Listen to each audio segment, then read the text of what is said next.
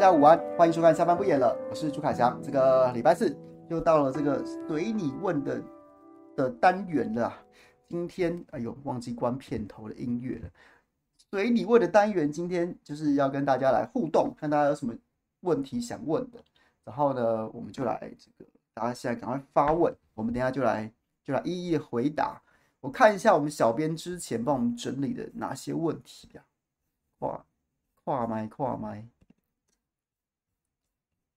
宁渊说：“怎么看民进党最近和中资对岸的争议？那高端中资真的是近几年最好笑的事情，让我不断在 P D D 上去嘲弄那些绿绿，然后绿绿还开始护航中资，真的太爆笑了。不过台湾新闻界是不是太堕落了？为何没有或者极少数去堵麦相关人士的发言？是我就去把当初打高端有吹捧的某一个都抓出来再访问一次，问问当你打的台湾价值变成习大大的善意，感觉如何？”然后想到一个口号：今天能护航转弯护航中资，改天是不是就能举起红旗？今天能说有自由民主的中资，改天是不是就能说有自由民主的解放军？笑死！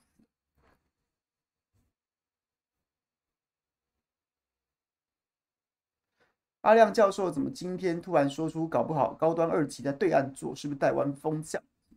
好，其他龙龙说阿朱为什么爱上乔峰？什么问题？张西明说要聊基隆。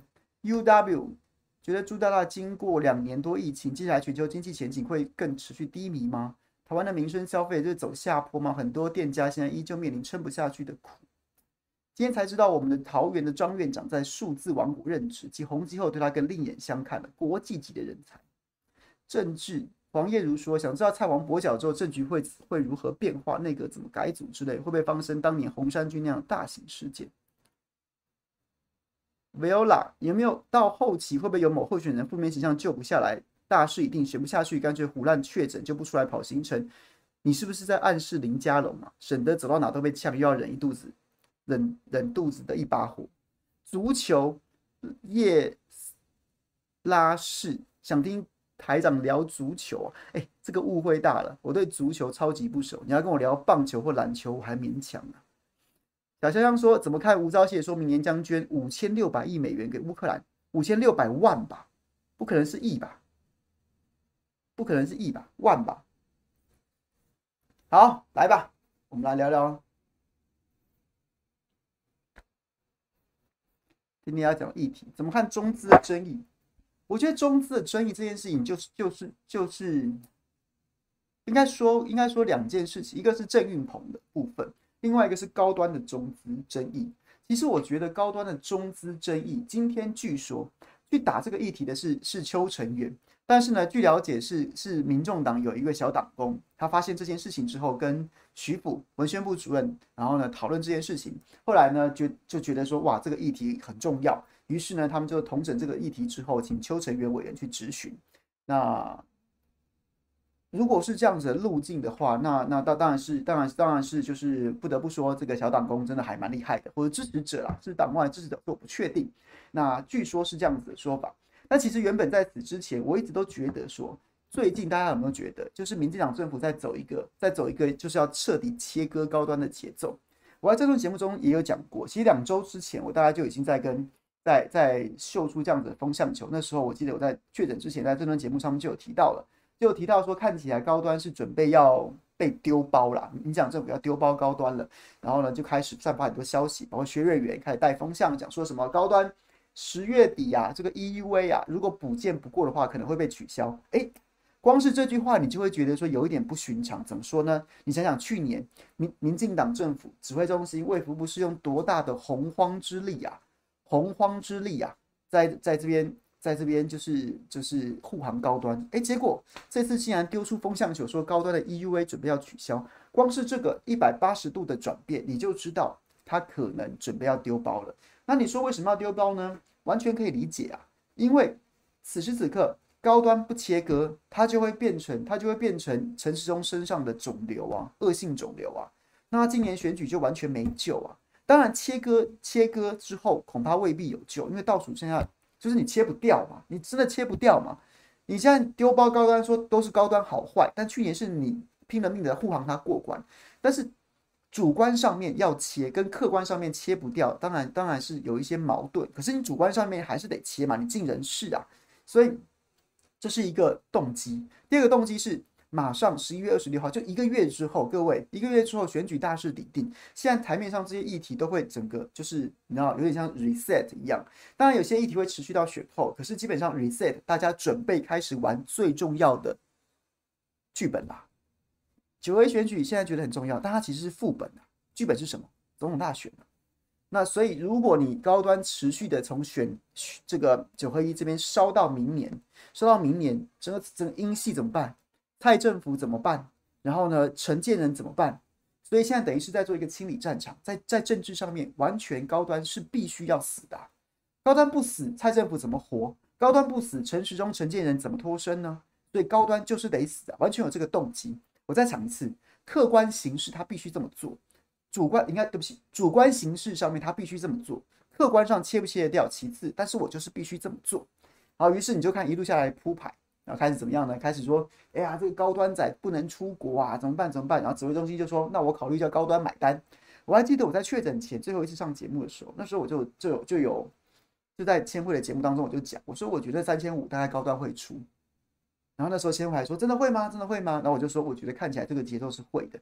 为什么？因为难道高端是傻子吗？高端也看得出来，感觉得出来，这个蔡政府在准备要让他当替罪羔羊，让他死。让他死了，所以他必须要怎么样？危机处理的三大指、三大原则，第一个认就是解释、解释、解释；第二个是认错；第三个是补偿嘛。那高端现在在解释这件事情上面，恐怕是有有苦难言呐、那他只能做的就是认错跟补偿。那认错好像看起来不打算认错，那那我可以做就是补偿。所以出三千五怎么了呢？所以他就出了，他就真的愿意帮大家出三千五百元了。然后。但是看起来，就是这个这个不断的在准备跳船，准备在切割的这个动作都还是很浓厚。包括像李秉颖啊，对不对？一搭一唱跟这个周玉蔻一搭一唱，两个过去年怎么推高端的，现在看起来就是准备要跳船，对不对？就是就是就是这个这个节奏。那当然，所以这一系列走下来，我就觉得。高端突然被爆出来说，他的二期试验找一家这个原本是美商，后来被中资并购的丘以斯公司，这个消息会在此时此刻这么凑巧的爆出来，因为各位，因为他是二零二一年在高端正式跟政府签约之前，他就已经变成中资了，就是一整年的时间都没有人挖出这个消息，一整年的时间都没有人挖出这个消息，结果到了现在，蔡政府明显要切割高端的时候，这个消息就会爆出来了，这个消息就爆出来了。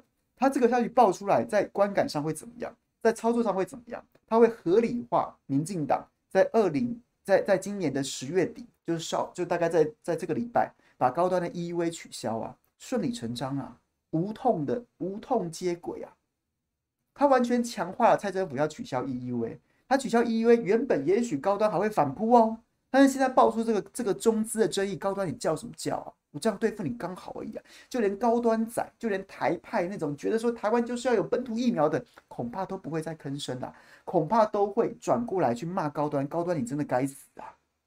所以我那时候就觉得说这个是阴谋论。那所以对不对？我还是持保留的态度。这么单纯是所谓什么党工支持者意外发现这个消息，然后跟徐府回报，然后请邱成远质询，我觉得没这么单纯。恐怕恐怕真的是有人不断在放消息，要强化切割高端的的合理性，然后呢，切割高端的正当性，都是在这个过程当中被强化。那所以你怎么了？你说这中资怎么样呢？我还我已经在真人节目上讲过非常多次，我对于中资这件事情的看法的看法是什么？就是高就是高就是任何疫苗二期。哎，其实它其实现在放眼这个世界，生技大国就是美国跟中国啊，确实是这样子啊。那所以中资公司又怎么呢？它只要能够符合科学标准，然后做出非常专业的测试，那又怎么样？那中资中资美资有什么差别？科学是放诸四海皆准的。可是问题是，现在台湾之所以它变成一个议题，就是因为民进党过去操作中资非常过头啊。我已经在节目中讲第三次了，我所以说我现在。是我有点觉得好像我一直在重复，可是问题是各位历历在目啊。过去民进党怎么样玩中资的？连扫地机器人都不能是中资啊！明明大疆无人机是全世界商用无人机最大的厂商，市占率超过七成的厂商，但台湾不能用大疆无人机啊？或者是说绿能你不能啊？国民党执政的时候大疆不行用啊，民进党执政的时候在对不对？高雄市什么大港就是百年，就是高雄港开港百年，然后呢，哇，无人机那那都是中国无人机啊，然后编程也在中国大陆写的，哎，民进党要就可以，就是这样子，多年来就不断的操作中资，然后再乱搞，把中资这两个字直接污名化、妖魔化、无限上纲，那你现在怎么面对这些呢？所以这就是我等着看呢、然后呢，民，但是我我我可以跟各位保证，其实现在已经是进行式啊。民进党对于高高端二期中资这件事情采用态度是什么？闭嘴啊！以前随便什么地方被查到一点点中资，自由时报铁定头版伺候啊。但是你最近有看到自由时报写这件事情吗？几乎只字不提啊！别说头版了，几乎只字不提啊。三明治有在报这件事情吗？没有啊。所以就知道踩到痛脚了。那这种这种这种晋升会怎么样？它最后会导致的结果是怎么样？你说这个新闻就被他们这样混过了，混过？对啊，是啊，他们采取这种方式，就这样把它带过。但是它会造成什么效果？就是未来你再讲什么抗中保台，或是在在打人家中资的时候，你还有什么说服力啊？你还有什么说服力啊？死忠仔会跟着你唱和啊，死忠仔会跟着你继续去打压别人。但是对广大更多没有死、没有这么死忠，或是没有这么强的塔利班意识形态的民众，会觉得你在冲他笑。你还在跟我喊喊抗中保台啊？这不是笑话吗？我们不能期待说一瞬间死忠仔全部都挺都醒过来。可是这种事情一再发生，你就会让抗中保台变得更加更加的愚蠢、幼稚，就是个笑话。那我们就乐观其成啊，乐观其成啊。对，大概是我对这件事情看法。好，那是这是高端的部分。那你回来讲，你回来讲讲郑运鹏，我觉得郑运鹏这件事情。也是非常的、非常的打脸。该怎么说？你看，在桃园市突然变成一场抗中保台的选战，是谁先挑起的？谁先挑起的？林非凡呐，林非凡先挑起的。什么什么什么什么张善政，张善政，然后呢，这个这个什么这个在致公党，哎呀，在一个统派政党，在一个统派政党担任最高顾问，张善政，你不用说清楚讲明白吗？你现在还要继续当？你支持支持同意吗？什么什么之类的。哎我对致公党这件事情的看法是什么？我后来才才知道，致公党原来是它是有一些洪门，有一些洪门的这个色彩存在。那洪门本来就是号称号称忠肝义胆，当年对中对这个这个这个国民革命也是也是颇有相助的。那他那他主他他信奉一个大中华主义、大中国主义，然后呢支持国家统一，有什么错？那如果你民进党不高兴，不然你就立法把它抄掉。你内政部东堂勇对不对？内政部徐国勇、东堂勇，你不高兴，你把洪门洪门政党抄掉啊？你说他主张统一不可以，洪门和帮派哎抄掉啊？你没有抄掉，那为什么不能当顾问？中华民国保障言论自由，主张独立是一种言论自由，主张统一当然是一种言论自由。你不高兴，你把它抄掉嘛？你立法说不能不准进主张统一嘛？不然叫什么叫啊？那张善政当他的顾问，一个合法政党聘请张善政当顾问，怎么了吗？叫什么叫啊？我说真的，我之前在这段节目当中痛批过林飞凡，因为我觉得林飞凡真的很恶心啊。林飞凡就跟他的师父王丹一模一样。王丹人生最精华的时间点就在一九八九年六月四号的天安门天安门广场。他在一九八九年天安六月四号的天安门广场没有死在那个广场上，他之后的人生就是每况愈下。现在变成什么？现在变成塔利班打手啊！现在变成一个塔利班的样板啊！王丹评论中国，请问一下，还有什么可信度可言？他完全已经变成欧美意识形态的走狗，完全变成欧美操纵的一个反中的棋子而已。王丹评论中国不是笑话吗？还有另外一个叫乌尔开西的，乌尔开西近年在台湾干嘛？纵情声色玩很大啊！在你在什么雪茄馆，你最常遇到乌尔开西啊？然后结果裴洛西这个二百五来台湾，把把把乌尔开西当成人权斗士。真是民进党人都不好意思啊！民进党人，乌尔开西臭不臭？民进党人自己最清楚啊。然后林飞凡也是一样，林飞凡人生的精华就在太阳花运动，那时候看起来人模人样的。然后你对太阳花有没有意见？这个意见我们今晚不谈。但是他那时候看起来，哎，青年领袖啊，其实就算你不同意他的主张，你也不得不，你也不很难否认说他那个时候看起来政治声望就是很高啊。结果呢？跟他的跟他的师父王丹一样啊，变成民进党的走狗，民进党的遮羞布，民进党的尿壶啊！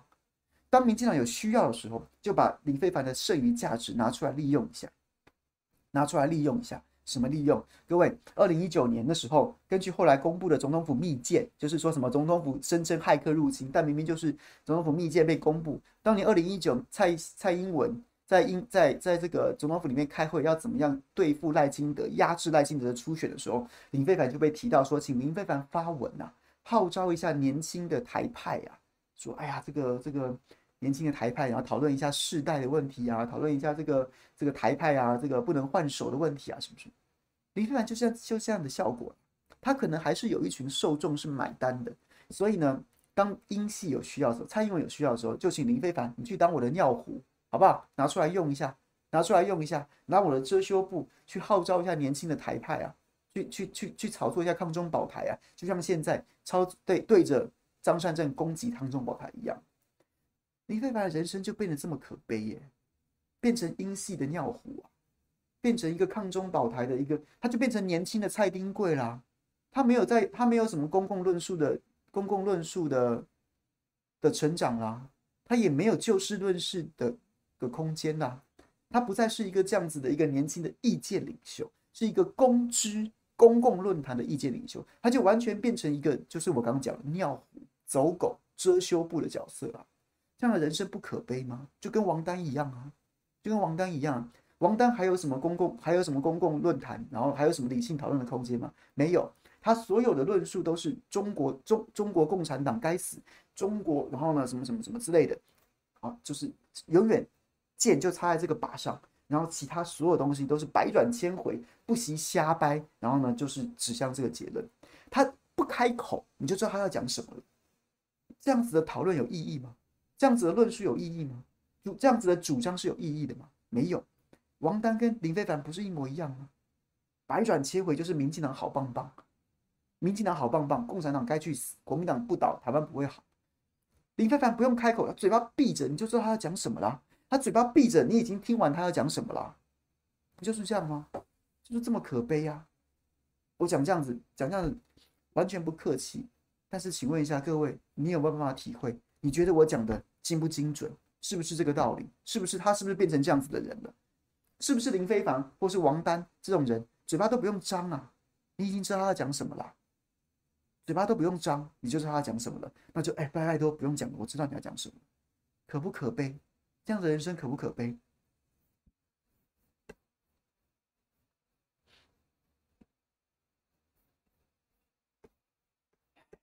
可悲啊，是真的可悲啊。好，那所以郑云鹏的状况就是，其实我我已经懒得评论郑云鹏。郑云鹏其实在这场选战当中，就是就是就是一个歹戏拖棚啊，就是一个歹戏拖棚啊。你你你要打抗中保台，你你你自己的胡子要不要先刮一下？你自己的屁股要不要先洗干净啊？结果马上被被打到说你之前在那边中国台湾去申请专利。我说真的，那个时空背景，很多民进党人真的。二零零八年去试想一下那个时空环境是什么？那个时空环境就是马英九就是空前的大胜，但后来被蔡英文的八百一十七票七万票纪录打破，七百六十五万票击败民进党，把民进党写起民进党。当时郑运鹏是个什么角色？他那时候还是个还算是清流诶、还记得吗？那时候十一寇包括亮哥啊、林卓水啊、沈富雄啊，郑运鹏还算清流啊。清流在民进党不见容于民进党。那时候阿扁在民进党内为了要保自己的权位，在民进党里面搞民粹，把十一寇相对论述还中肯的清流全部赶出去。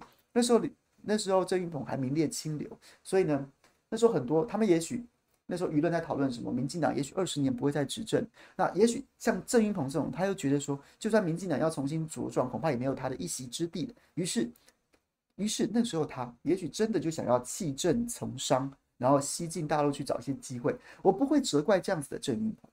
人生为什么不能转弯呢？人生为什么不能够有不同的选择呢？我觉得 OK 啊，我觉得 OK 啊，所以我完全不会责怪当时的郑运鹏接受了中国台湾的说法，然后或或者是想去大陆赚人民币，有什么错？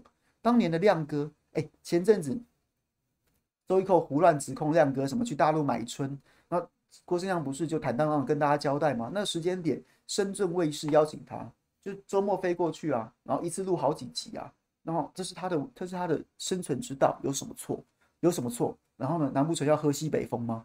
有什么错？没有错啊！而且二零零八年那时候两岸时空是，哎，两岸两岸小两岸三通是二零零八年马英九上任之后才开始通的，之前只有所谓的包机呀、啊，后来正式开始直飞三通，不用经过香港，香港是那个年代。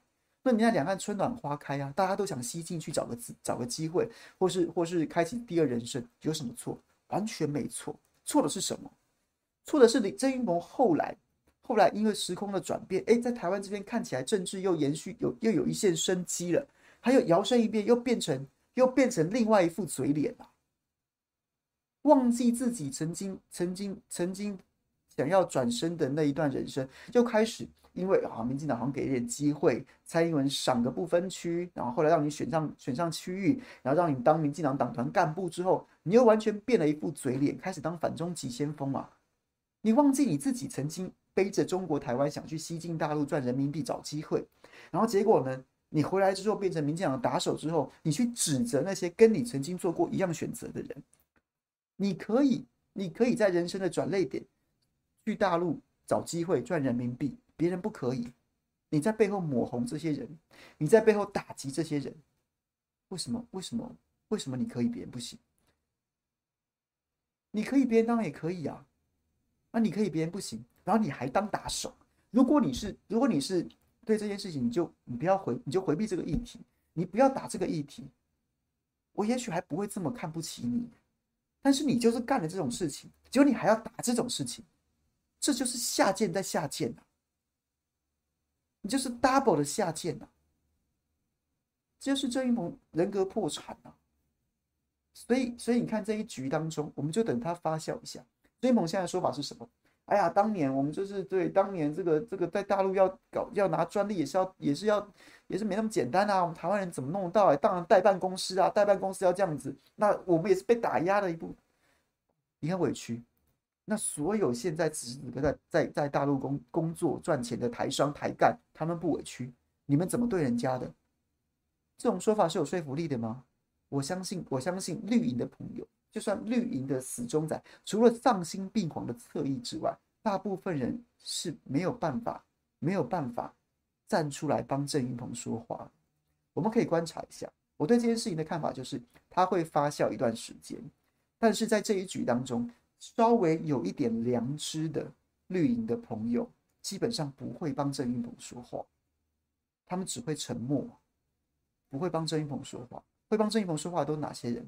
下贱的侧翼啊，无耻的侧翼啊，拿钱办事的侧翼啊，可能他哥哥吧。然后呢，有良知的人就不会讲话，那会怎么样？代表什么？代表大家已经放弃你了，没什么好帮你讲话。我到最后也许天人交战，我还投你一票，不想让民进党输得太惨。但基本上这个声势就就就就没有了，没有人要站在你前面帮你作战了。这个仗怎么会打得赢你？所以我对这件事情的看法大概是如此。OK，有回答到宁渊的问题吗？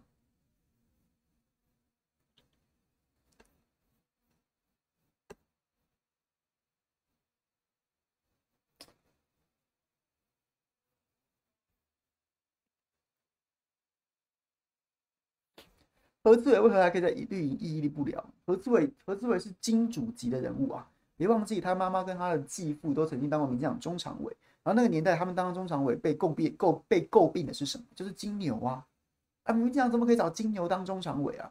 他在民进党里面是金主级的人物，再加上他在他在他有本事在士林大同选上选上立法委员，那当然屹立不了啊！他有票，有选票又有钞票，当然屹立不了。在哪个党有选票跟有钞票都可以屹立不摇啊！这跟何志伟完全完全不是何志伟个人的问题啊。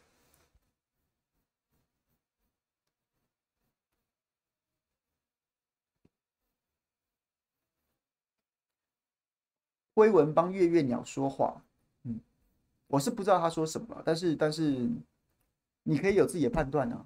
每个每个直播主或是每个政论政论节目政论名嘴，他都会他都他都可以他在节目上面跟你讲自己的看法，但最终是你自己怎么想啊？你不用不用不用言必称说谁谁谁怎么样，你你听完，我鼓励大家都听啊，你多听完之后，你自己在心中你可以去想一想，你可以有自己的道理啊，不用管别人怎么讲，对不对？就这样子。好，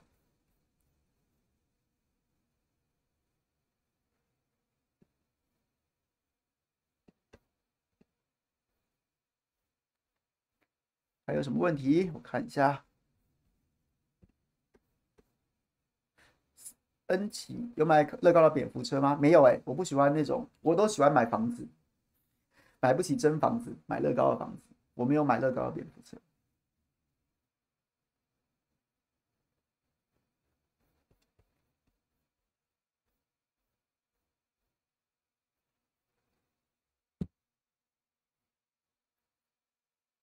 网军体系怎么样运作？资本要多少？重要是什么？人脉、文笔、议题。网军有很多种不同生产生存方式啊，方有的有的是真的很会写的啦，然后呢，再来就是这边就是有的就是有有有技术的，就是网军账号的，然后呢还有什么？就是各式各样的生存方式都有了，因为反正就是各凭本事嘛。那最近最近这段时间，你可以看到很多网军的操作都出现了，比如说比如说几个几个例子，我个人认为我没有直接证据。但是呢，就我对网军操作的了解，那个那个基本上就是业业务业配，大家可以去搜寻心头壳，心头壳。然后前一段时间有一篇报道，就是就是在讲台中选情，说什么卢秀燕，然后她她她自称是一个台中居住在台中的一个妈妈，然后呢说卢秀燕找她做选服，她都不服务啊，但是同样的事情去找找蔡其昌，然后呢蔡其昌马上就服务了。所以现在，然后大家都在欺负蔡其昌，但其实蔡其昌是一个好人啊，什么什么什么什么之类的。那一篇文章，有兴趣的朋友可以去心头壳找。然后它的内容大概是这样：那个粉砖，那个所谓台中的一个什么妈妈的粉砖，他在他在脸书上面大概是一个大概数十上百人按赞的，基本上就是一个没有人看的、没有人看的新粉砖，没有人看新粉砖。结果呢，心头壳这样的网络媒体。却去引用了一个几乎没有人看的粉砖，你可能根本就不会发现它。结果呢，它不但被心头壳放发现了，还写成一则，还写成一则这个网络新闻。然后呢，就在就是就是接着就转载到 PTT 上去给人家讨论这样子。各位，这个在我看来，它就是网军操作。怎么说呢？任何做网军的公司，它都会成立很多这样的粉砖，因为要带风向用啊。你带风向，通常一个基本的操作是什么？就是我今天讲说，我今天去找一个网军公司，我说我说我要打什么议题，或是我要防防御什么事情。然后呢，一个基本的做一个解有几种做法，比如说，我就保证说我在我的贴文下面要被动防御，比如说在 PTT 有有我的负面新闻，然后呢，你就要去推文，去推文帮我帮我解释，又或者是说我主动出击，说哪一个新闻我要它在 PTT 上面不成。然后你一篇多少，然后保障多少个推文，什么什么之类的这种做法。那网军网做网军的公司通常都会养养很多这样的粉专，然后在必要的时候干嘛？就写文章啊。因为你今天就算有人会写，但是你写出来的地方你需要平台呀。今天你写一篇文章，那你要丢到哪里去呢？你直接丢到哪里去呢？你自己 po 就没那个效果啊。所以他们就会成立很多各式各样的粉丝专业，然后把这样的文章丢上去。丢上去之后呢？然后呢，就下下业配去给网络媒体，各位什么心头壳、Now News 都在接啦。你他们光做网络媒体是赚得到钱是不是啊？当然不可能啊。所以呢，通常行情价是我今天给你稿子，或是我请你去写那个粉专，大概一折八千到一万，八千到一万。然后，所以我就是网军，我就先把我要的文内容跟客户，客户希望我这个写的内容先写好。然后贴在某一个粉砖，或是找知名的粉砖帮贴，帮贴完之后呢，就下页配给网络媒体，网络媒体，然后一则八千到一万，你帮我把这个粉砖的内容写成新闻，写成新闻，写成新闻之后呢，然后呢，他再找他的账号，把这个新闻转贴到什么 Dcard、PTT 呀，然后呢，再用自己的账号去推文，这样啊。所以你看到蔡其昌那一则，那一则，我不知道朋友有没有去搜寻，非常，我一看就是啊。然后再来，还有另外一个，有个 YouTube 上面的，有个 YouTube 上面的那个叫一个什么小江的 YouTube 频道，他是一个台南在地的 YouTuber，他原本的内容全部都是什么？全部都是什么？就是美食啊，介绍美食啊，或台南哪里的好玩。结果呢，他前两天就突然出了一张，就是出了一篇，就是他人站在一一棵树，一个应该是柚子树的前面，开始痛批谢龙介。造成柚子之乱，造成柚子之乱，说什么？哎呀，那乱讲啊，那卖不出去啊，什么什么什么之类的，什么之类的，就是讲这个。这是一个过去没有在谈政治的粉砖，然后呢，他也完全就是不触碰这些这些话题，就是他突他他也不是什么幼农背景，他也没有谈过什么农业生态，然后他突然突然就出了一则非常非常跳痛的影片，在痛批谢龙介幼子之乱，然后呢，他这篇文章就立刻被网络媒体转载了，说台南人发声，台南发声痛批谢龙介幼子之乱，一模一样啊。我是我是我是没有直接跟这个小江认识或联络了，但是我只是希望他最好这一则影片要能收到八万十万啊，不然他就被坑了啊，就是这样一模一样的操作啊，就是请这个 YouTuber 啊，因为你找那种什么政治人物来，大家看到说王定宇讲，那我就不听了啊，谁谁讲我就不听了，或者说政治 YouTuber 他的边际效益都很低，你就找一个素人，然后呢下业配给他。给他十万，给他给他一笔钱，叫他录这个影片。然后我我你你录好，你拍好之后，我后面已经安排好网络媒体或是媒体，然后呢就报道你这个，扩散你这个，然后呢就可以包装成是台南人看不下去之类的，就这样，就是操作啊。哎，各位，不要再炒作，不要再操，不要再在那边操作游淑慧的恋情。我直接跟大家讲，游淑慧的现在的男友三立新闻网的副总刘世泽，他是我在东升入行的时候的主管，直属主管，基本上算是我入行手把手带我的师傅。他是跑社会出身的，他是跑社会出身的，他根本就没有什么政治性格。他在马英九执政的时候投给马英九，后来后来觉得民国民党做的不好，也投给民进党。这都是这都是这都这这就就叫就是这样子啊。就是这样子啊，他完全不要在那边操作什么三立媒体就怎么样怎么样怎么样，这就是谈恋爱而已啊，就是谈恋爱而已啊，所以不要一直在那边操作什么三立高层，然后蓝的议员跟三立高层就怎么样，人家就谈感情而已啊，不要这么无聊，不要这么无聊啊，就是就是祝福就好了，就是祝福人家就好了，不要什么事情都要戴上一个有色眼镜，从政治的角度去看啊。这样的人生其实很可悲啊！两个人我都认识，刘世德就是就是一个好人呐。我从我从东森离开之后，第一个找我吃饭的是他；我从中天离开的时候，第一个找我吃饭的也是他。他就是他就是一个这样的人呐。他两个人谈恋爱，然后要一直要嘴什么三立，不是很无聊吗？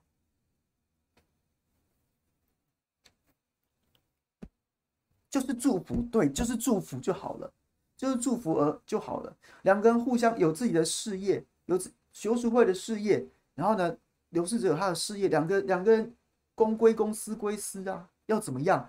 有有哎，一个屋檐下有蓝有绿，这件事情都很常见。为什么男朋友男朋友男朋友呃女朋友是蓝国民党议员就不能在三立上班，或者说在三立上班就不能交一个国民党的议员当女当女友？为什么？我认识了一大堆。蓝营的议员，男的女的都有，他的他的另一半都是绿的。我也认识很多绿的议员，其实跟蓝的走的蓝的朋友走得很近，这有什么呢？就不要再去操作这些事情了，不要再去操作这些事情了。真的带着有色眼光去看这件事情，真的非常的非常的。我我我觉得这样，你如果你看事情只有这样子的视野的话，是不是被政治洗脑的太严重？其实是很可悲的，其实很可悲的。OK，好，然后谢谢 Teresa，谢谢 Teresa，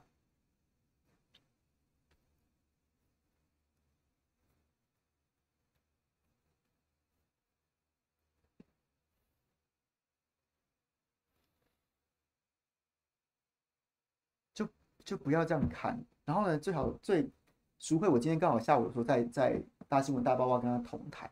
他一直在讲说，他其实其实据他了解，这应该是同党的同党的同志，然后再再去跟去跟媒体爆料，然后呢，觉得说这可以，他就是就是就是就是会觉得说，哎呀，这个游淑会原来私底下跟绿营走这么近啊，什么什么的，然后就借此想要削弱他的选票，这是游淑会担心的事情。那有没有效果？我认为不能说没有了，但是多大我是很存疑的。然后我就一直跟徐慧讲说，你你就大方面对啊，人家越是觉得你偷偷摸摸，越是希望你偷偷摸摸，越是希望你然后表现得很惊恐，他就越有操作的空间。你就大方的跟大家讲，就是谈感情啊，怎么了吗？刘淑慧也四十好几啦，我认识他的时候，我大概认识他十来年了，认识他十来年，他从小小姑独处到现在变成一个，对不对？我没有歧视的意思啊，我们都是我们是很熟的朋友，然后就变成这样子。那他终于找到自己，终于谈了一份恋情，那那为什么不能祝福呢？为什么要从政治的角度看？真的是蛮。对，就是没有必要，好不好？其实没有必要。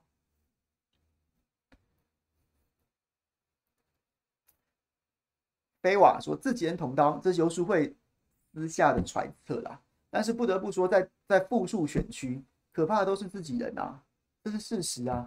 复数选区，比如说随便一个选区，然后呢，然后呢，选十二席好了，选十二席，然后呢，蓝的提提八个，绿的提提五个，像大安文山类似这样子的，那可怕。绿的票反正也不会给你啊，那绿的票的板块是这样，蓝的块蓝的票板块是这样，当然对手都是自己人呐、啊，当然对手都是自己人呐、啊，我把你票压低一点，我票就多啦，都是在各自的板块里面内卷啊，所以可怕的东西在复数选区，可怕的当然是自己人、啊、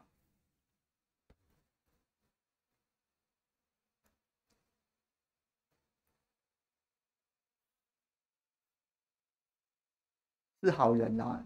智者真的是很好的长官，他是一个非常细心的长官。然后呢，对，然后我是蛮意外的啦，我是蛮意外的。然后，然后他是球迷，我们以前在在公司不不谈公事的时候，都在谈篮球跟棒球。然后，然后很温暖的人，很温暖的人，然后也很专业，对新闻也是有非常有想法的人。那这就是一份工作嘛？哎，在在中天里面有很多很绿的人，各位别闹了，有很中天有很多非常绿的绿的绿的记者或主管啊。反之，在三立里面也有非常蓝的，也有非常蓝的。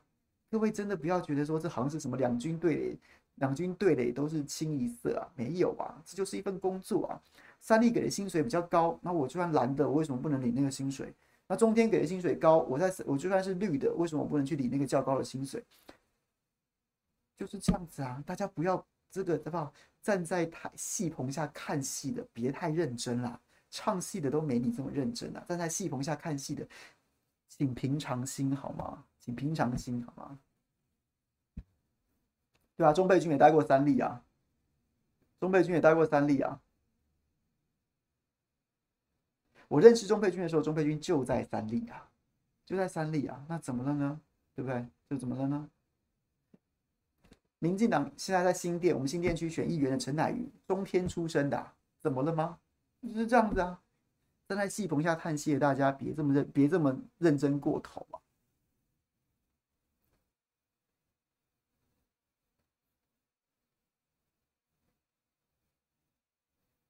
是很 nice 啊。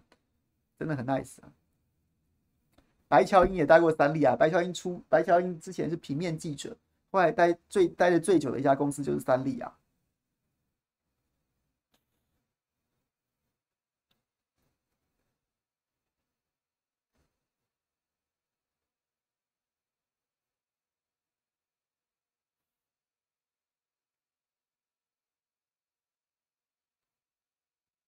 好。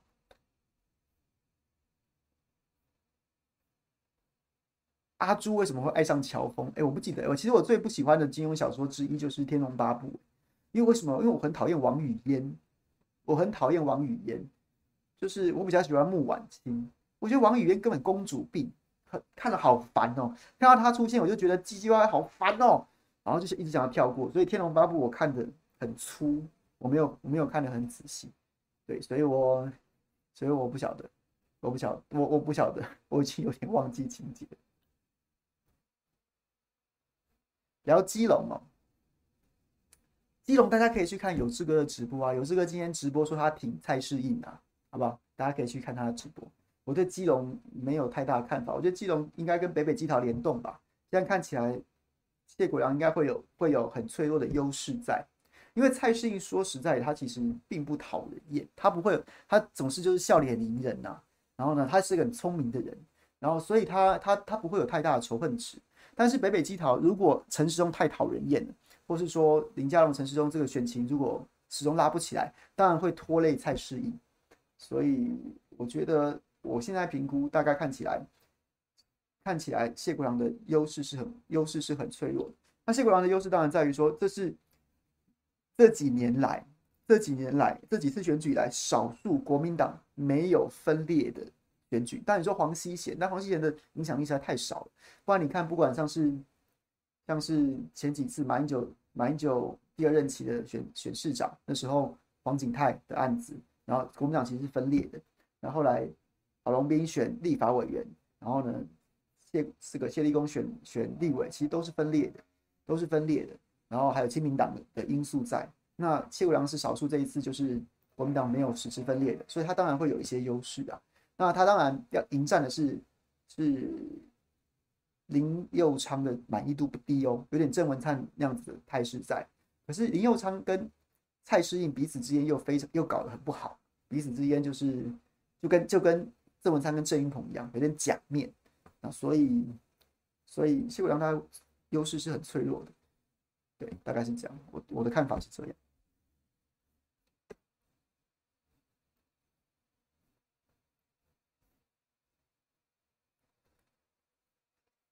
张康渠渠，这是那只渠吗？喜欢喜欢《笑傲江湖》吗？《笑傲江湖》我喜欢夷陵啊，我也不喜欢。我喜欢夷陵跟蓝凤凰，我也不喜欢任盈盈啊，我不喜欢任盈，我喜欢夷陵跟小师妹夷陵跟蓝凤凰。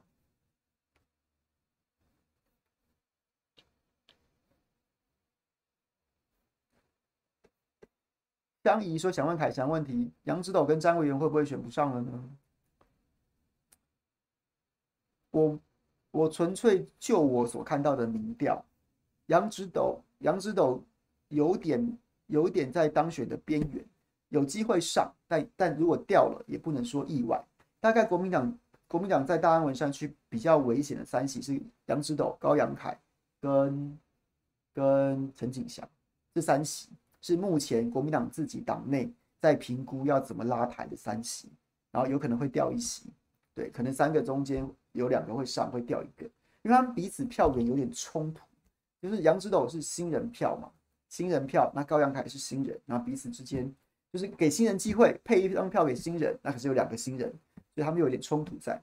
那高阳凯就是他是一个在地的，在地的世家大家族，那过去都是就是那那陈景祥也是吃也是吃在地的组织票派系票，当然大安文山没什么派系啊，反正就是在地的比较比较。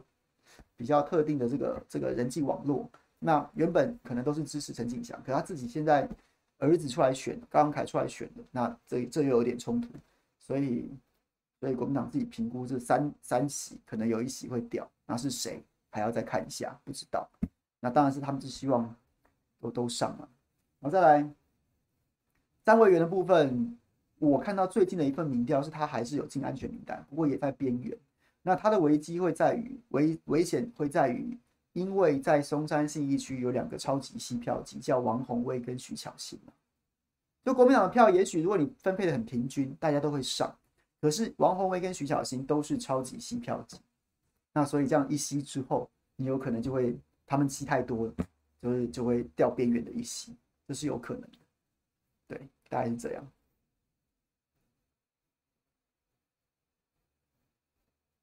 就是七届的才危险呐！要投你要投你一辈子，是不是？我不能换换口味吗？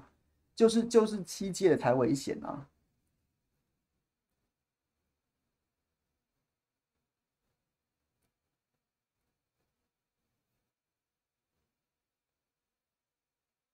罗家宏对松信区有人希望配票，但据说已经被拒绝了。就是松信区有人拒绝说不想配票，我觉得蛮合理的，因为松信区直接联动到一件事情。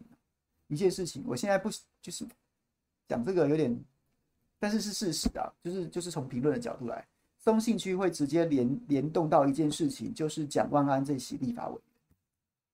对，所以你试想，你是松信区的国民党市议员，然后你是你已经到了一个有机会问鼎立立法委员的康长，你难道不会想要在这一场选举当中把自己的票冲高，然后然后以这个气势去参加蒋万安这席立法委员的补选吗？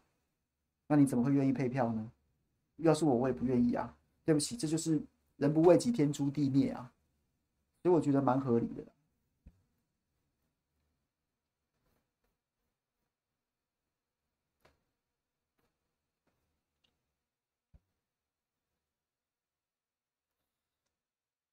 两个挑一个哦，其实我觉得我比较看好这一次，如果是蒋万安这个选区的话，可能是王宏威选比较适合，那徐小新可能还是选松信会比较适合。我自己我自己这样认为啦，我没有任何内线消息哦，我也没有跟巧心跟洪薇姐谈过这件事情，完全没有，我是纯粹自己的看法。我觉得王洪薇去选补选比较合适，然后徐小新应该要去接松信。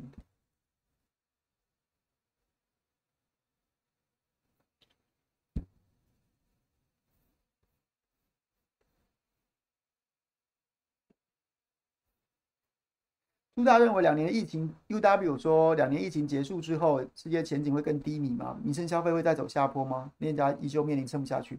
我觉得明年经济不会好，这基本上已经是全球共识了吧？就看有多糟而已吧。那就是希望民现在美国美国执政的民主党政府赶快滚蛋。他们做一大堆乱七八糟的事情，是晶片法案这件事情，就是晶片战这件事情，完全会把世界经济给搞死搞死的。为什么？因为世界经，因为经济就是这样，经济就是一个看不见的手，自然而然会把会把很多事情都都安排妥当。那那原本现在这个世界的生产链就是晶片，就是生产晶片，台湾生产晶片，然后卖到中国大陆去，中国大陆成组成产品、半成品，再卖到美国，再卖到世界各地去。然后现在美国硬要硬要把这个自然形成、行之有言的生产链，这个世界的生产链给斩断。然后，那请问一下，你要到你要到哪里去生产这些东西？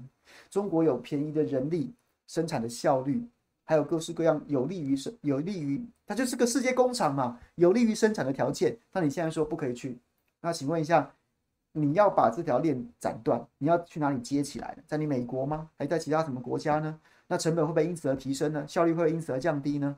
这就是恶搞，这就是恶搞。世界经济本来应对通膨的关系，能源跟粮食涨的大的。的大涨，然后消费力减弱，经济衰退这件事情已经不是黑天鹅，它是就是会发生，它甚至不是灰犀牛已经撞到你面前了，它就是会发生了。然后呢，再因为政治啊、国安啊、美国自己要称霸世界的因素，去去搞这些逆行道施的、违背着世界经济法则的事情，就会让一切都雪上加霜，东西变贵啊，然后消费力却减弱啊，那会导致什么？导致没东西生产东西没人买。生产东西没人买，就没人要生产东西，没人生产东西，那就要裁员。裁员之后就会消费力减弱，民生经济的一般一般消费节衣缩食，我就在家吃饭，我就不去不去旅游了，不去消费了，不去不去外食了，这就是这就是经济衰退的恶性循环啊！明年就是会发生啊！这世界已经没有悬念，就是会发生，大家就准备勒紧裤带了，就是这样。我对这件事情的看法就是这么悲观。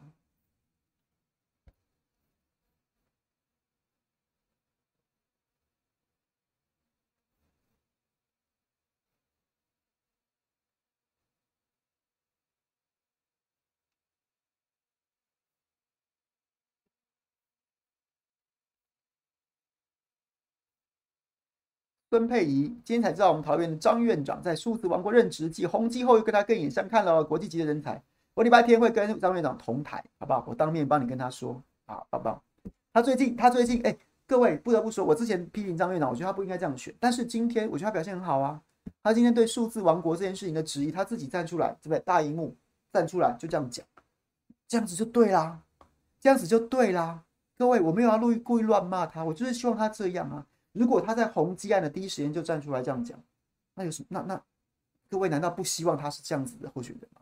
那他现在终于变成这样的候选人了，我们也是鼓掌，对不对？就希望这样啊！你这样子当，你这样子选举，希望你未来当市长的时候，也是一个站在第一线、勇于面对争议、持续跟百姓直接沟通的人。你难道不希望他是一个这样的市长吗？所以我们就在选举当中督促他变成这样子的人，而他现在变成这样的人了，我们也是鼓掌啊，对不对？没问题，对不对？嘉宏懂我，立即反应才好。学上次讲讲话的速的高虹安的速度，我之前的之前的批评就是针对这个啊。你看看高宏安怎么开记者会的，你就应该学他。就那时候还被一大堆不知道散粉还是网军攻击，我是没有差啦。但是我的初衷跟我的本意就是这样。那他现在做到了，赞了，对不对？这样不好吗？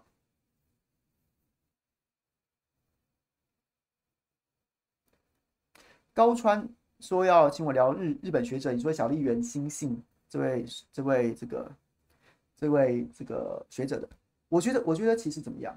应该说他反正他现在的预估就是民进党保五嘛，台南、高雄、屏东、嘉义县跟澎湖县保五总队嘛，然后其他的都会国民党会拿十五席嘛。其实我觉得基本上民进党没什么好叫的，说实在的，民进党自己自己很多人也是估民国民党可以拿十六席，差别在什么？那个那个一席是在于说年初的时候，民进党很多朋友认为认为说国民党应该会提中东锦，那中东锦可能会五党籍当选，会让五党籍会会他他他说五党籍他就不算国民党，那不然把中东锦加回去就是十六席啊。民进党自己也这样估啊，那你这边那你这边叫什么叫？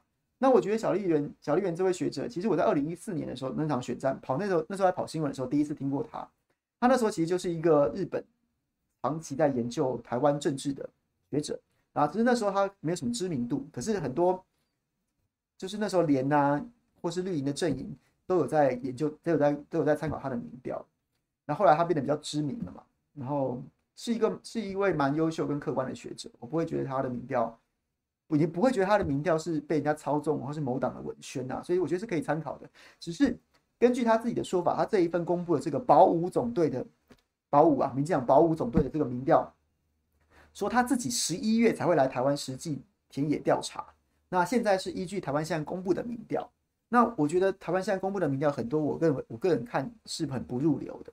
所以如果小笠原欣幸这位这个这位老师，他现在是参考。已经公布的民调，那恐怕会有一些失准啊。那我觉得大家不妨就是就是静待。如果你这这没什么没什么没什么好吵架的啊，也没什么好激动的啊，就是把它当成是一种参考。那我会觉得，如果等到十一月来，他亲自来台湾做田野调查、实际考察之后，也许他的民调会更有参考的价值，他的预测会更有参考的价值。我是这样看。他重点是他他这他的他准或不准，也不会影响到我们。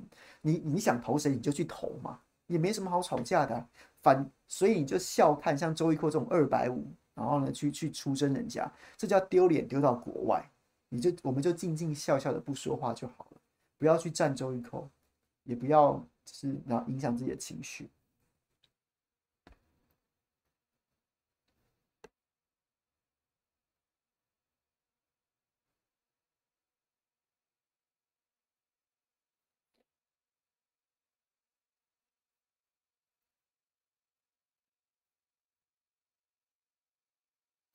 便如说，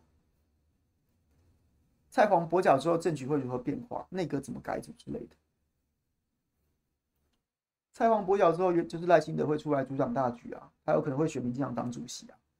然后，但是现在很多说法就是说，说英系也知道是嘴巴说不要，但身体还是很诚实的，就开始在思考说，后蔡英文就是在今年选举结束之后政局，然后呢，可能败部复活的是苏贞昌啊。因为看起来郑文灿大概挡不住赖清德，那陈建仁恐怕也没什么救，也没什么用，那所以最后可能会有可能会推苏贞昌出来跟赖清德角逐党主席，这是我现在听到的说法。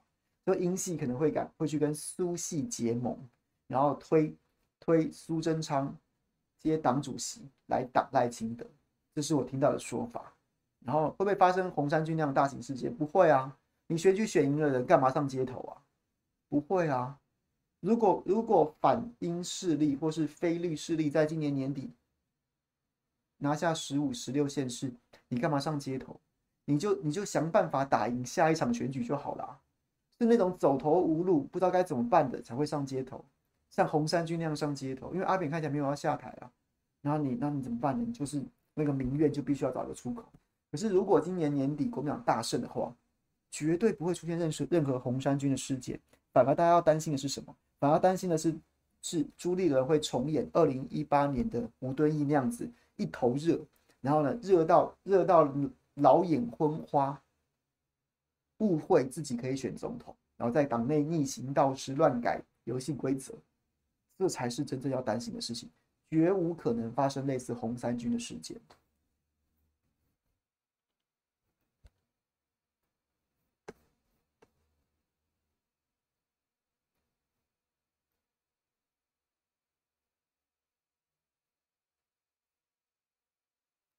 小香香说苏贞昌真还假的？不然不然英系要跟谁结盟呢？他要怎么挡赖呢？英系英系如果年底输了，输成那样，他还有机会？他他还要怎么挡赖呢？当然只好结盟。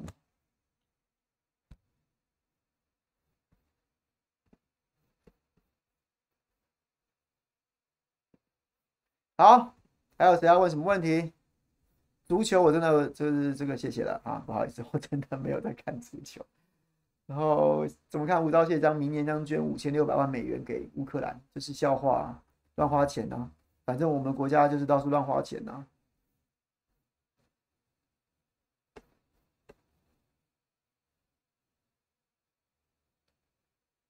瑞瑞怕 T 台学当初中天硬捧韩国出来，应该不会的。应该不会了。当年中天要挺韩国瑜，其实是有蔡衍明的意志在里面。那 TVBS 应该没有，应该 TVBS 应该只怕被关台吧，所以他绝对不会表现得太明显。哎，他也没有必要啊。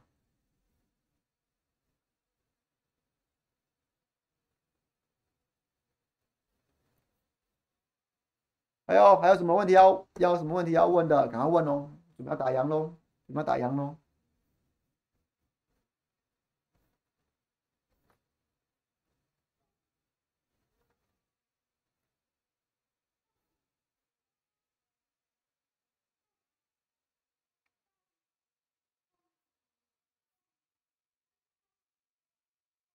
韩国瑜不会选的啦，大家不用在那边讲了啦，他不会选，不会选，他绝对不会选，他已经没有选，没有选总统的主客观条件了，他不会选，他绝对不会选，不用在那边玩文字游戏去猜测他那个句子，诶，这句话好像没说死哦，诶诶，这那句话是不是留空间？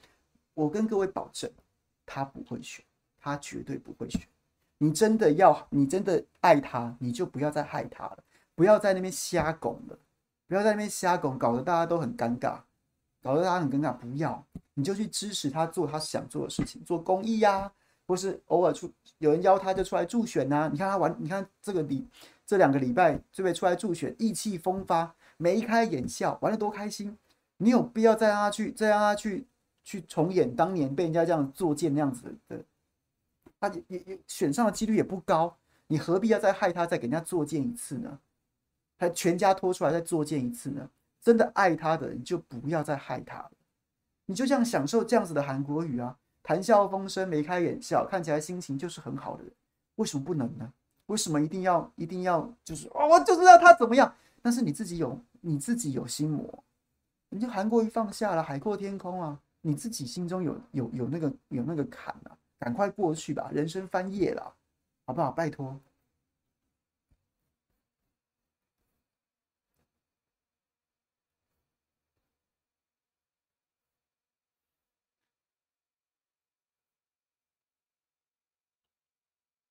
是吧？大家是不是都很喜都很喜欢看到像这样子的韩国瑜？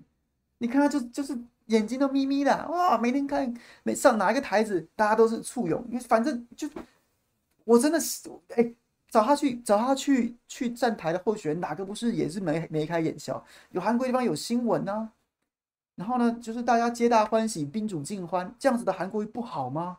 那把他拖出来，再让他去受那些折磨，这这莫名其妙哎。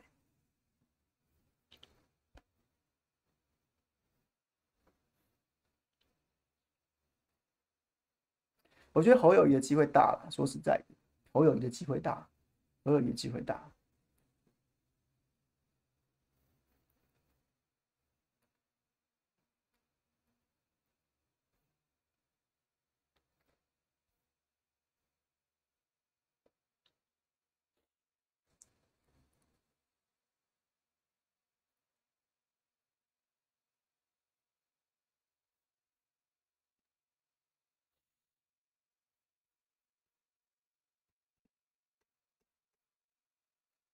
高端失效不会有什么效应啊，不会有什么效应的。民进党就是只会切割高端。新磊说高端失效会有啥效应？不会有什么效应，就是高端就准备变成那个千夫所指、罪该万死的。的，然后他也会闷声啊，因为因为因为你民不与官斗，你怎么斗呢？你高端之所以还有三十六亿营收，全都是民进党政府护航的。当他现他需要你的时候，他需要你的时候，你就闷声大发财；然后他不需要你的时候，你就你就乖乖奔，反正反正股票搞到下市，或者公司解散又怎么样？你只要抱对大腿，你下次卷土重来的时候，你还是有赚的。那你难不成你要跟民进党鱼死网破，你找死吗？所以不会有什么效应的，就这样子。船过水无痕就是这样子，不用期待高端会有什么效应，完全不会。船过水无痕。那你各位心里不服气，就去投票，一一二六就给民进党死，别无他法，别无他法。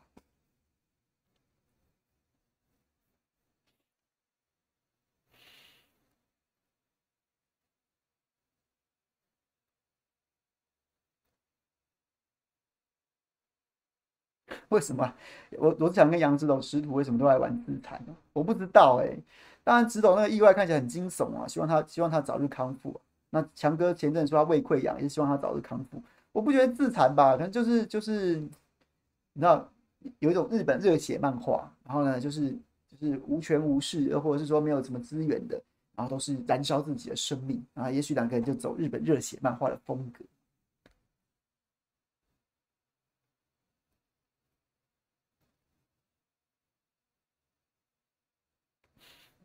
是啊，威廉参透了，钱都赚饱，有什么好吵的？你今天乖乖听话，当你的代罪羔羊，哪天对不对？哪一天热带气旋一来，风生水起呢？你又换，你又变成另外一做另外一家公司，然后做政府的生意了。那那那这样才是才是生存之道啊！你这么挑出来挑出来争高端的公平正义吗？你不是笑死人吗？所以完全不会有任何效应的，叫你死你就去死啊！反正反正对不对？没有什么差，钱都赚饱了。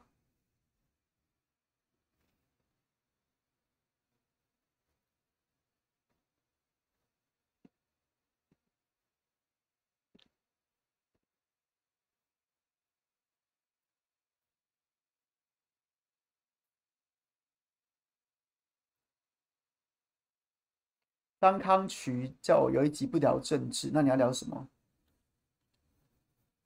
要聊什么？我认真问哦，不是吐槽你哦。你们那你们想要聊什么？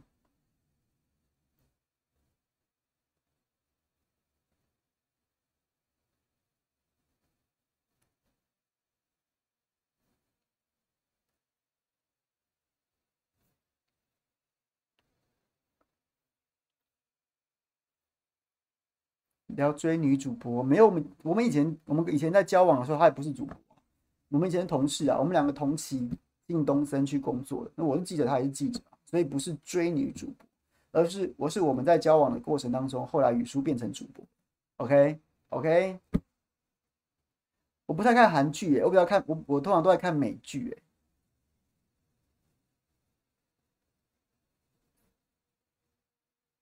哎，我最近看了一个一个动画，在 Netflix 看一个动画，叫叫例外，大家有没有看到？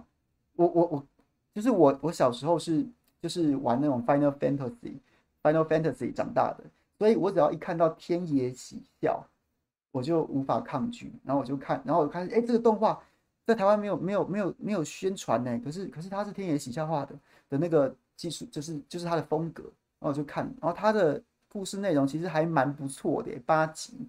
然后我蛮推荐大家去看的，完全是一个电影剧本的水准，就是故事是很完整的，而且非常非常的非常的，就是不老套啦，我觉得蛮蛮推荐大家的，蛮推荐大家的。例外，叫例外。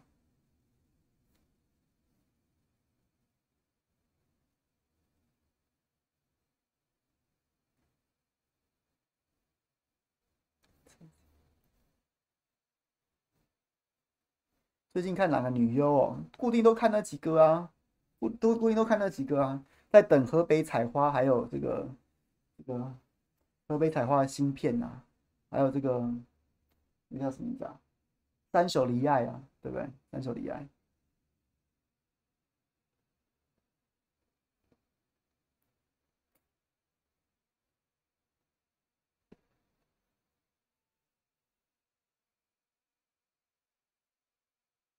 最经典的是泰七吗？泰七泰七蛮经典，泰七是因为它它从那个二 D 变成三 D 啊，所以它它当然是就是被大家视为就是一个划时代的作品。可是我个人认为泰六蛮好玩，太空战士六代蛮好玩的，就是那个剧情，然后呢就是我还蛮喜欢的，魔导工厂啊什么什么那些。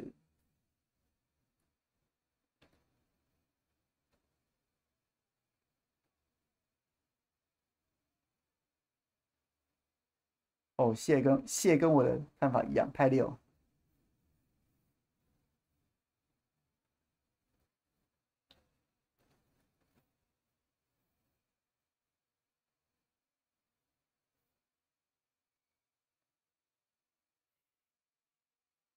找思刚跟杨明来随意聊，好啊。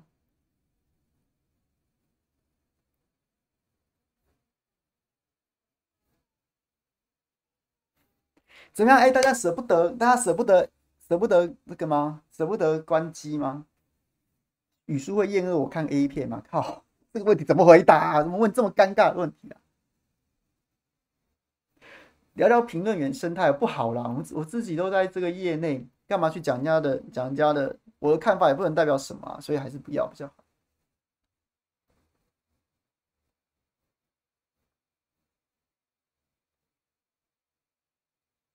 中华职棒季后赛啊，哎，我觉得，我觉得魏全干掉兄弟的机会不小哎，因为，因为就是因为季后赛就是比羊头啊，只要魏全第一站能够能够就是羊头，反正就应该就是派布里汉吧，就是反正如果他能拿下这一场，我觉得兄弟大概就对不对？兄弟第一场应该德保拉吧，如果第一场能够打败德保拉，两队战成一比一平手的话，然后这个魏全还有刚龙啊，还有武多啊，哎，搞不好对不对？我觉得味全有机会打赢兄弟，因为兄弟下半季，我觉得有机会啊。味全最后最后几场打打打乐天，其实打得不错，那个那个落后四分都追平，我觉得还觉得还感觉那个球队的凝聚力是存在的。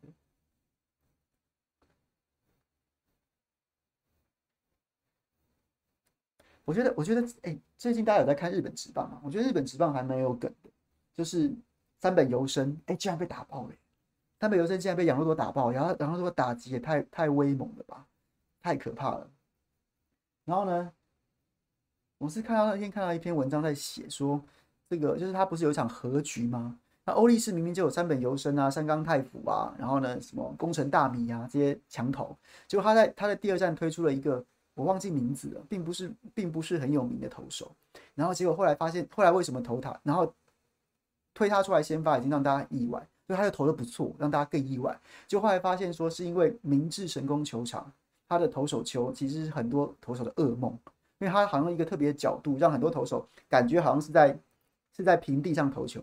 那所以说像三本由伸这种这么会投直插球的投手，然后他的那个就会感觉很怪，因为如果你投手就越高，对直插球垂直下坠的变化球来说，那个威力是加倍的。那所以。三本就没办法在那边好好发挥，反倒是那位投手，他过去在好像在大学就在明治神宫球场打球，所以他反而投的不错。我忘记他叫什么名字了，看有没有人可以提示我。我觉得日本职棒蛮有意思的啊，大家可以看一下。谢去收，谢去收了三手离岸，是不是要谢谢我？是不是谢谢我推荐？如果你真的不能接受，那你就把他脸遮住就好了，把脸遮住就好了。OK。把脸遮住之后就是一万分，OK，不止一百，一万分。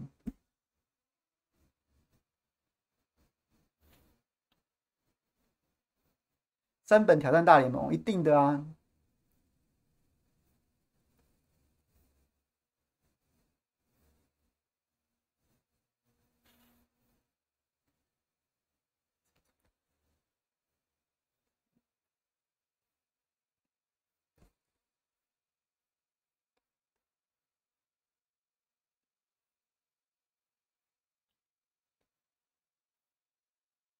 哎，怎么留言都不跳了？大家都去，大家都去搜寻三手离爱，是不是？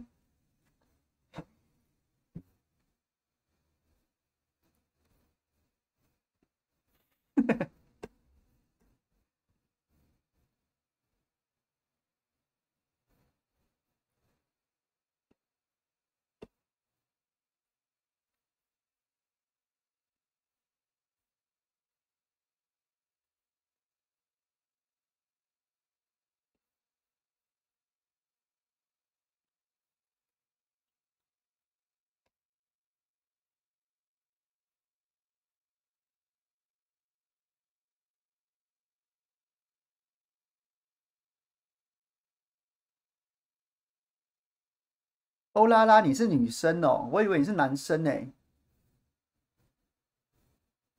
皇家骑士团我有玩过啊，但是但是我没有耐心，因为皇家骑士团要玩好久。我有个朋友好像什么，他就是玩到他不是有一座塔可以练等级嘛？一百一百层对不对？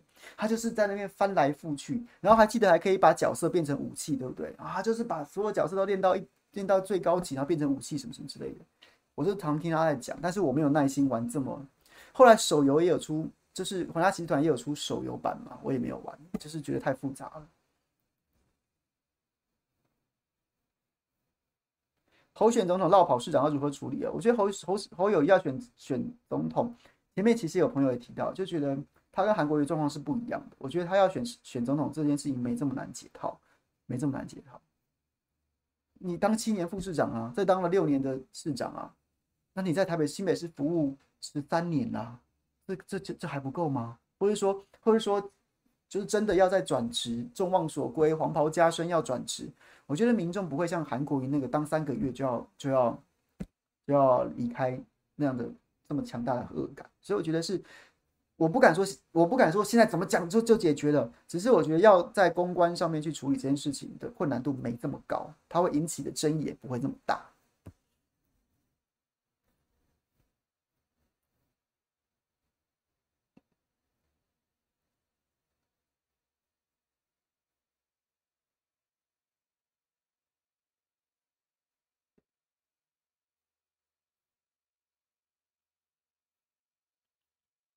好了，谢谢大家了。今天这个加加时加时，然后跟大家聊，大家好像觉得觉得好像觉得聊这五四三的是比较比较比较喜欢。好，那我们改天就来来聊五四三，好吗？